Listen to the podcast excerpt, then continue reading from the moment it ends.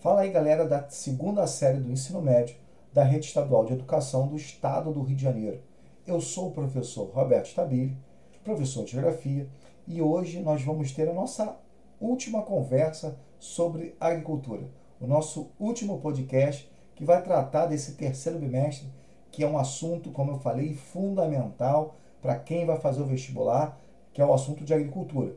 Hoje nós vamos falar um pouquinho sobre propriedades, vamos falar um pouquinho sobre conflitos de terras e outros problemas relacionados à agricultura, além de falar do agronegócio brasileiro, que vem evoluindo demais, ao mesmo tempo vem trazendo também muita desigualdade.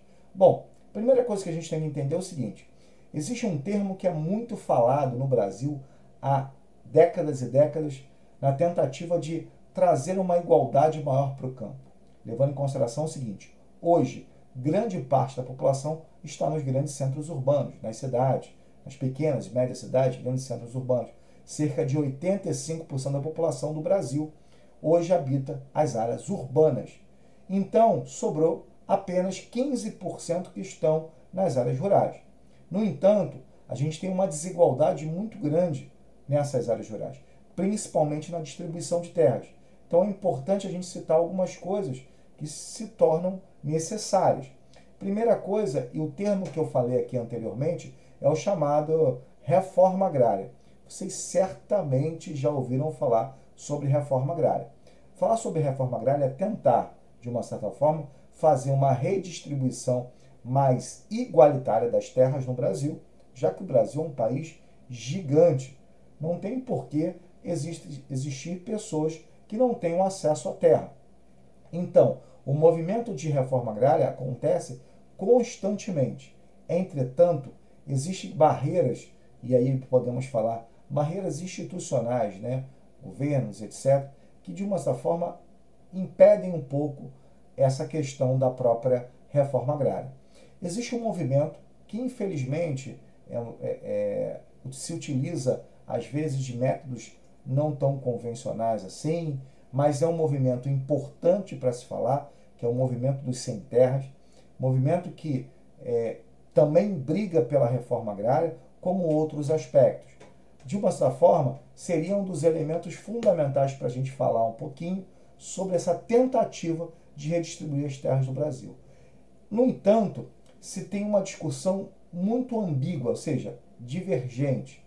De um lado, a reforma agrária, para dar terras para os pequenos proprietários, do outro lado, o agronegócio que gera emprego, gera lucro, gera, gera impostos para o Brasil.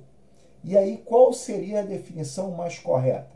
Qual seria a opção mais correta que poderíamos utilizar nesse processo?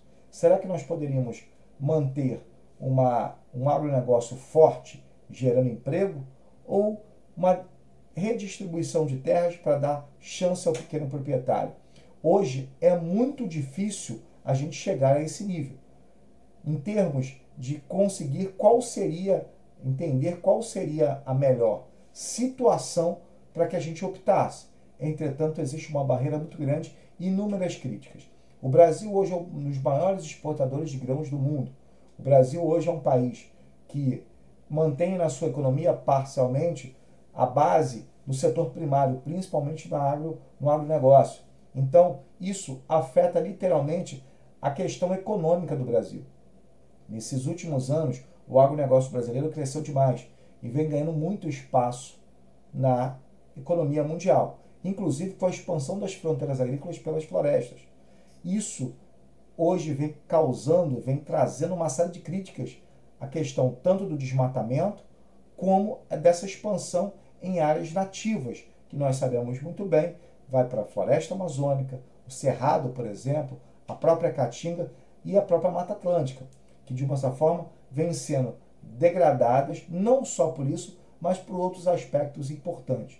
O agronegócio vem ganhando espaço, a fronteira agrícola também, e, o e a agroindústria muito mais, principalmente com esse elo de ligação entre cidade e campo, fazendo com que as pessoas, que gerem emprego para as pessoas, economia para o Brasil e, entre outros aspectos, né, o favorecimento de atividades, de determinadas atividades paralelas à agricultura, que também está gerando emprego em determinados setores da economia.